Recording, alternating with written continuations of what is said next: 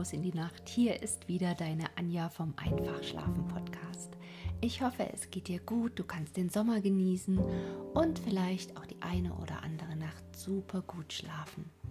Ich habe eine neue tolle Frau kennengelernt und zwar ist sie ein Schlafcoach.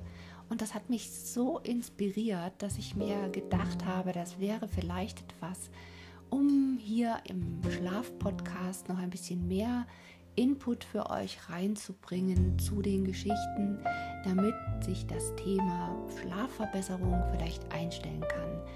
Nach meinen Sommerferien werde ich mit Antje dazu bestimmt die eine oder andere Folge hier im Podcast machen, beziehungsweise ich werde das Mikro an Antje übergeben und damit sie etwas für euch vorbereiten kann, möchte ich euch bitten, schreibt eine E-Mail an einfachschlafen.gmx.de mit euren Themenwünschen. Was bewegt euch beim Thema Schlafen? Ähm, einfach, damit wir da noch ein bisschen konkreter auf eure Bedürfnisse bzw. deine Bedürfnisse eingehen können. Ja, und last but not least, ich möchte jetzt endlich mit Heinos Abenteuern in Südwest vorankommen, damit ich mit dem nächsten tollen Buch und den passenden Geschichten dazu starten kann. Deshalb mach es dir gemütlich, huschelig und kuschelig und schon geht's auch los mit den nächsten und vielleicht auch schon fast den letzten Abenteuern von Heino. Lass dich überraschen. Bis gleich, deine Anja.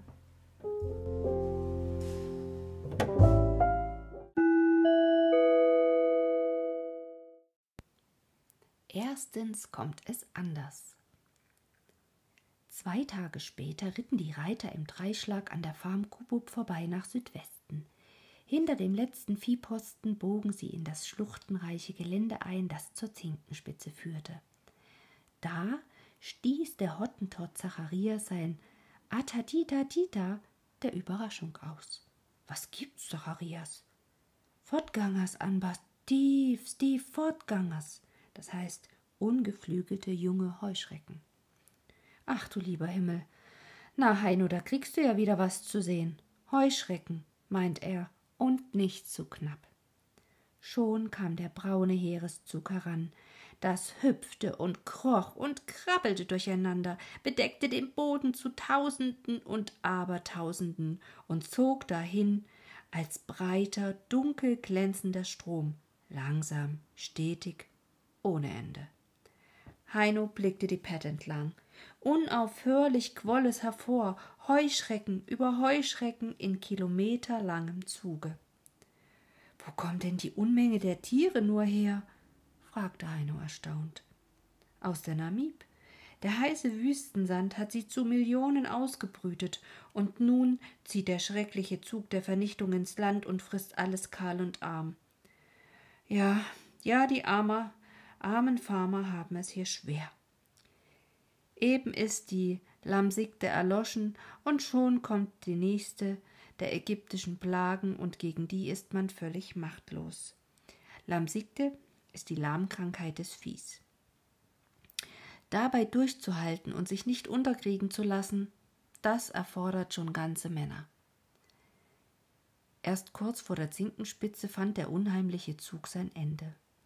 Nach kurzer Rast an einem sprudelnden Quell in der Schlucht eilten die Reiter weiter die sanft abfallende Flecke hinab, dem Klinghartgebirge zu. Je weiter sie ritten, desto kahler und gleichförmiger wurde das Feld. Die Schirmakazien blieben zurück, stachlige Aloen hoben wieder ihre gezackten Häupter, das Gras wurde spärlicher und der Boden immer sandiger. Die reiche, regengesegnete Grassteppe war wieder der Halbwüste gewichen. Da hast du's wieder, Heino, das Land der Gegensätze. Immer wohnen in Afrika Überfluss und Mangel hart nebeneinander. Dort Frühlingspracht und Wildreichtum, hier Totenstarre, Dürre und Durst. Der Tag wurde heiß. Die Sonne glutete vom blauen Himmel herab, Hitzewellen fluteten ohne Aufhören über den rötlichen Sandboden hin. Heino vergoß viele Schweißtropfen an diesem Tage und griff öfter zur Feldflasche am Sattel als sonst. aber je öfter er trank, umso größer wurde sein Durst. Als er wieder einmal die bedenklich leer gewordene Feldflasche an die Lippen setzte, fühlte er plötzlich den Blick des Onkels und schämte sich seiner Schlappheit. Stunde um Stunde verging. Mählich sank die Sonne, wuchsen die Schatten der Pferde, immer noch dehnte sich die Ebene vor ihnen, immer noch standen im Südwesten unverrückbar die bläulichen Umrisse des Klinghartgebirges. Onkel Ernst, wie weit ist es noch? Nun, in zwei Stunden werden wir spätestens an der Wasserstelle Eusib sein. Die zwei Stunden vergingen. Der Himmel wurde ganz weit und rosenrot, doch keine Wasserstelle war zu sehen. Die Sonne sank, der Erdschatten stieg im Osten mit seinem kalten Blau über die Steppe, doch nirgends war ein Anzeichen für Wasser. Zacharias, der von selber vorausgeritten war, spähte scharf in das dunkelnde Land hinein. Auf Dr. Harts Frage zuckte er nur ärgerlich mit den Schultern und murmelte abgehackte Laute in Nama vor sich hin. Auch seine geübten Sinne vermochten keine Spur der Wasserstelle Eusib zu entdecken. Die Pferde waren müde und strauchelten in der einbrechenden Dunkelheit. Halt, absitzen, befahl Dr. Harz schließlich. Hat keinen Zweck mehr bei der Finsternis. Wir selbst haben ja noch reichlich zu trinken in unseren Feldflaschen. Nur der Pferde wegen ist die Geschichte sehr dumm. Na, warten wir erst mal ab, bis der Mond hoch ist. Vielleicht finden wir dann Euseb doch noch. Wer in Afrika lebt oder reist, muss stets darauf gefasst sein, dass nicht das Erwartete, sondern das Unerwartete eintritt. Und diese Erfahrung fasst der alte Afrikaner gern in den volkstümlichen Ausspruch Erstens kommt es anders und zweitens, als man denkt, und drittens in Afrika. Die Wahrheit dieses fast kindlich klingenden Wortes offenbarte sich auch jetzt. Der Mond ging nämlich gegen alle Wahrscheinlichkeit nicht auf, und es wurde auf einmal empfindlich kühl. Nordwind kam auf, und mit ihm zogen schwere Küstennebel über die Namib. Dichte, feuchte Schleier schoben sich weit ins Land hinein, im Nu war alles in nässenden Nebel gehüllt. Man konnte kaum drei Schritt weit sehen. Ach, eine schöne Schweinerei, machte Dr. Hart seinem ersorgten Herzen Luft. Das hat uns gerade noch gefehlt, nun können wir nicht mal ein Feuer anzünden. Was half's? Man musste sich damit abfinden, und schließlich war Dr. Hart noch froh, bei der Suche nach einer Lagerstelle auf einen Granitblock zu stoßen, der in der Mitte durch Kernsprung gespalten war. Die beiden Hälften bildeten ein spitzes Dach, das notdürftig Schutz gegen die Nässe gewährte.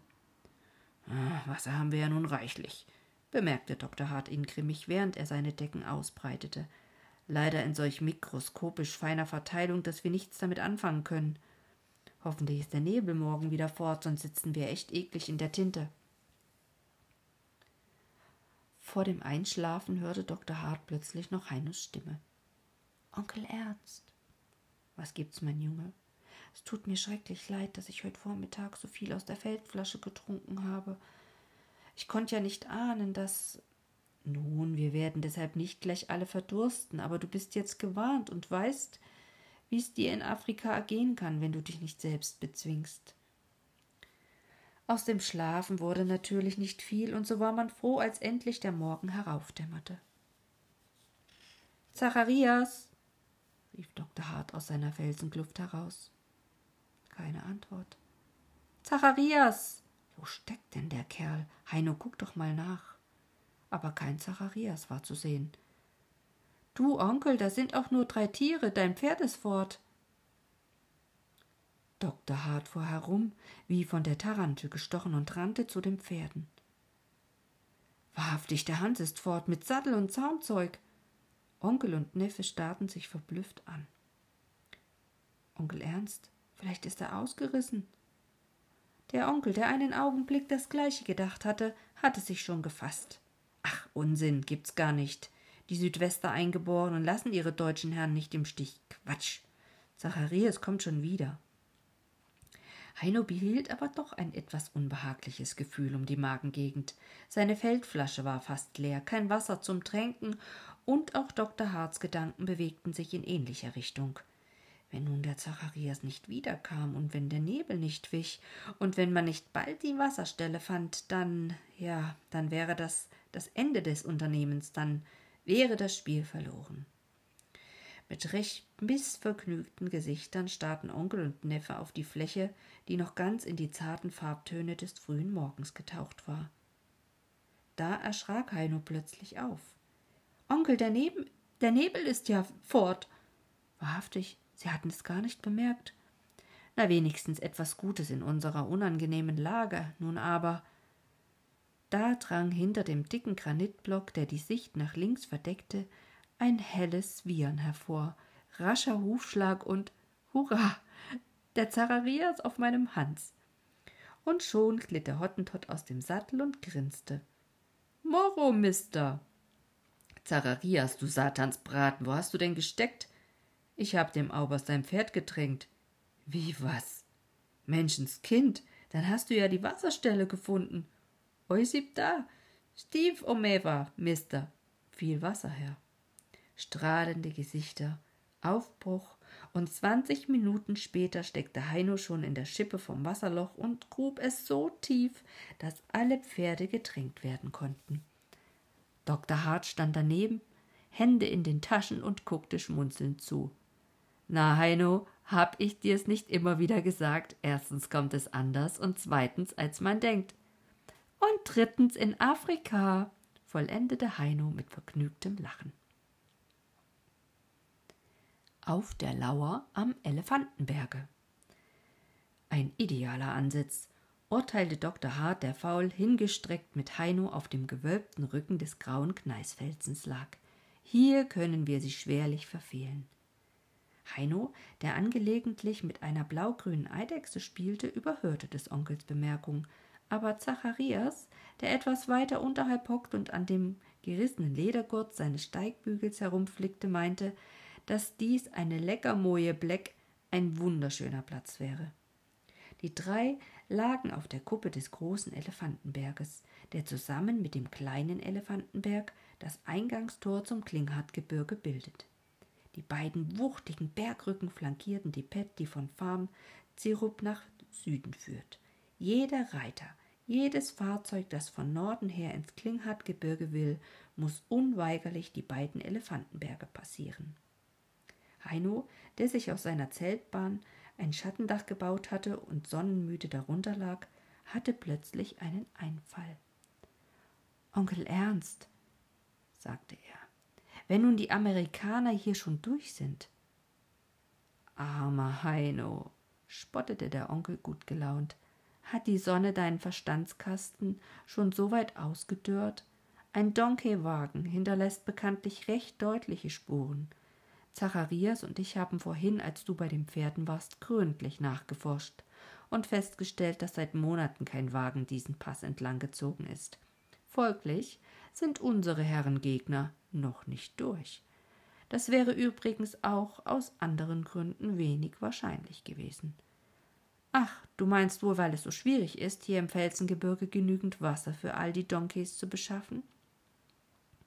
Sieh mal an, dein Denkapparat arbeitet wieder. Ja, gewiss. Zudem sind diese Herren Amerikaner landesunkundig und werden sich möglichst kurz in dieser unwirtlichen Felswüste aufhalten wollen. Glaubst du denn, dass sie heute noch kommen werden? Sicherlich. Von hier bis zur Ursprungsstelle der Diamanten müssen noch zwei Tagesreisen sein, und heute ist schon der 27. September. Da ist zu erwarten, dass sie heute noch in Sicht kommen. Ach, das wäre herrlich, aber sieh doch mal da, die große Staubwolke. Ich glaub, sie kommen. Dr. Hart blickte genau hin. Ach, du Afrikasäugling, das ist doch nur eine Sandhose, wie sie sich oft in der Steppe an heißen Tagen bildet. Nimm mal das Glas, dann kannst du deutlich den langgezogenen Sandschlauch erkennen, der sich fünfzig bis sechzig Kilometer von hier befindet. Aber nun werde ich mich erst mal in den Schatten legen und auf etwas Vorrat schlafen. Du hältst so lange die Wacht. So lag denn Heino eine ganze Weile alleine unter seinem Sonnensegel auf dem Bauch und hielt Auslug. Ach, das war ziemlich langweilig, und die mittägliche Hitze machte auch ihn müde und schläfrig. Da schreckte ihn des Hottentotten Atitatita aus seinem Dahindämmern auf. Was hast du denn, Zacharias? Der Bambuse war auf seinen leisen Sohlen zu seinem jungen Mister getreten und deutete mit ausgestrecktem Arm nach Norden. Da kommen die Junkee-Wagen. Wah! Heino sprang auf und suchte aufgeregt mit dem Feldstecher das Gelände ab. Du träumst wohl, Zacharias? Nichts zu sehen. Doch, klein Bastard, die Wagen, grinste der Hottentott freundlich. Er wusste ja, was für schwache Sehorgane die weißen Herren hatten, die sie vergeblich mit dem dicken Glas zu verbessern trachteten. Aber Heino traute seinem Zeissglas mehr als den Augen des farbigen Naturkindes. Er konnte nichts entdecken. Nach längerem Überlegen schien es ihm aber doch ratsam, dem Onkel von der Behauptung des Bambusen Mitteilung zu machen. Dr. Hart setzte sich sofort auf und kletterte die wenigen Schritte zu Heinos Postenstand empor, fragte Zacharias und schaute aufmerksam prüfend durch das Glas. Wahrhaftig, Staubwolke in Richtung Farm Zirup. Jetzt verlangte Heino natürlich auch, sie auch gezeigt zu bekommen. Und wirklich, da war sie, eine dünne, rasch verwehende Staubfahne. Brechen wir nun sofort auf? fragte Heino in lebhafter Ungeduld. Immer mit der berühmten afrikanischen Ruhe. Es dauert bestimmt noch vier Stunden, bis die Eselskarawane die Elefantenberge erreicht. Wir starten also in drei Stunden. Die Zwischenzeit nützen wir am besten noch damit, dass wir noch etwas Fleisch für die Küche besorgen. Da hinten in dem Tal gibt's sicher Perlhühner. Du kannst heute auch mal die leichte Schrotflinte mitnehmen. Und so kletterten sie von ihrem Felsenhorst hinunter in die Ebene. Dr. Hart hatte sich schon von der Höhe aus einen Talstreifen ausgesucht, der mit Milchbüschen und Afrika-Distelgras dicht bewachsen war. Denn diesen wollte er auf die Perlhühner durchdrücken. Die Büchsen schussbereit unterm Arm gingen die beiden Jäger den Streifen langsam gegen den Wind an. Zu Heinos Verdruss schien er ganz leer zu sein, da alles Wild wohl in das Regengebiet von aus hinübergewechselt war. Ein paar Mal raschelte es am Boden, aber es war nichts auszumachen.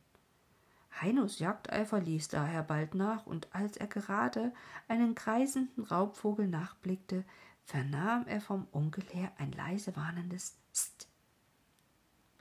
Er fuhr herum. Da huschte durchs Gesträuch ein starkes Volk Perlhühner. Heinos Flintenlauf kreiste durch die Luft. Paff! Sand spritzte auf, und mit erschrecktem Flattern und Gezeter enteilte das Wild. Ein paar Vögel irrten zurück, Dr. Hart gerade vor die Flinte. Es knallte zweimal, kurze Suche, und vier Perlhühner hingen an den Schlaufen seines Ledergurtes. Heinos Enttäuschung über den Misserfolg seines ersten Jagdversuches in Afrika war beträchtlich. Der Onkel, der ihm seinen Unmut an der Nase ablas, tröstete verstehend. Ist mir als Primaner bei meiner ersten Hühnerjagd auch nicht anders ergangen. Ich habe mich damals entsetzlich geschämt, als ich bei Feststellung der Strecke allein von allen Jägern leer dastand. Noch einmal erkletterten sie dann den großen Elefantenberg, während im rückwärtigen Tal schon der Bambuse die gesattelten Pferde für den Abritt bereithielt. Sorgfältig getarnt lugten Onkel und Neffe hinter dem Stachelbusch in die Ebene hinunter. In den zwei Stunden, die inzwischen vergangen waren, war der Wagen so weit vorgerückt, dass schon mit bloßem Auge seine breiten Umrisse und die paarweise davor gespannten Krautiere zu unterscheiden waren. Sie haben keine Reitpferde mit, für uns sehr günstig, sagte Dr. Hart zufrieden. Damit verringert sich für uns die Gefahr eines unzeitigen Zusammenstoßes sehr. Was meinst du denn, Onkel, wie weit die heute noch kommen? Hm, höchstens noch drei bis vier Kilometer über die Elefantenberge hinaus. Siehst du da hinten den Talkessel? Den nehmen sie sicherlich zum Ausspannplatz. Nun aber fort, der Tanz beginnt und los sprengten die drei mitten in das Klinghartgebirge hinein. Der Ritt über Felsboden und Geröll war kein reines Vergnügen.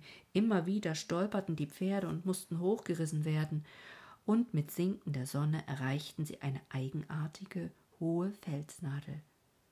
Die Teufelsspitze, Schau sie dir gut an, Heino. Wenn du dich in diesem vertrackten Felsengewirr einmal verirrst, zu diesem auffälligen Punkt wirst du immer wieder zurückfinden. Wir werden hier zudem für die nächsten Tage unser Standquartier aufschlagen. Ein Rastplatz war bald gefunden, und über alles Erwarten entdeckte Zacharias in einer tief eingeschnittenen Schlucht eine Bankwasserstelle. Die bestand in einem schattig gelegenen Felsentrog, in dem sich Regenwasser gesammelt hatte. Die Wassermenge war zwar gering, genügte aber gerade für den Tagesbedarf der wenigen Menschen und Pferde. Eine Stunde später saßen sie am nächtlichen Feuer und verzehrten eine ausgiebige Perlhuhnmahlzeit. Die Munde der Heino zwar nicht so gut wie ein Suppenhuhn daheim, stillte aber doch den Hunger. Als Heino nach dem Abendessen noch etwas über den Feldzugsplan des kommenden Tages wissen wollte, wehrte Dr. Hart ab. Ach, davon morgen. Heute wird sofort geschlafen. Wir müssen nämlich in aller Früh raus und uns im Fußmarsch an die Amerikaner heranpirschen, ehe sie ihren Rastplatz verlassen haben.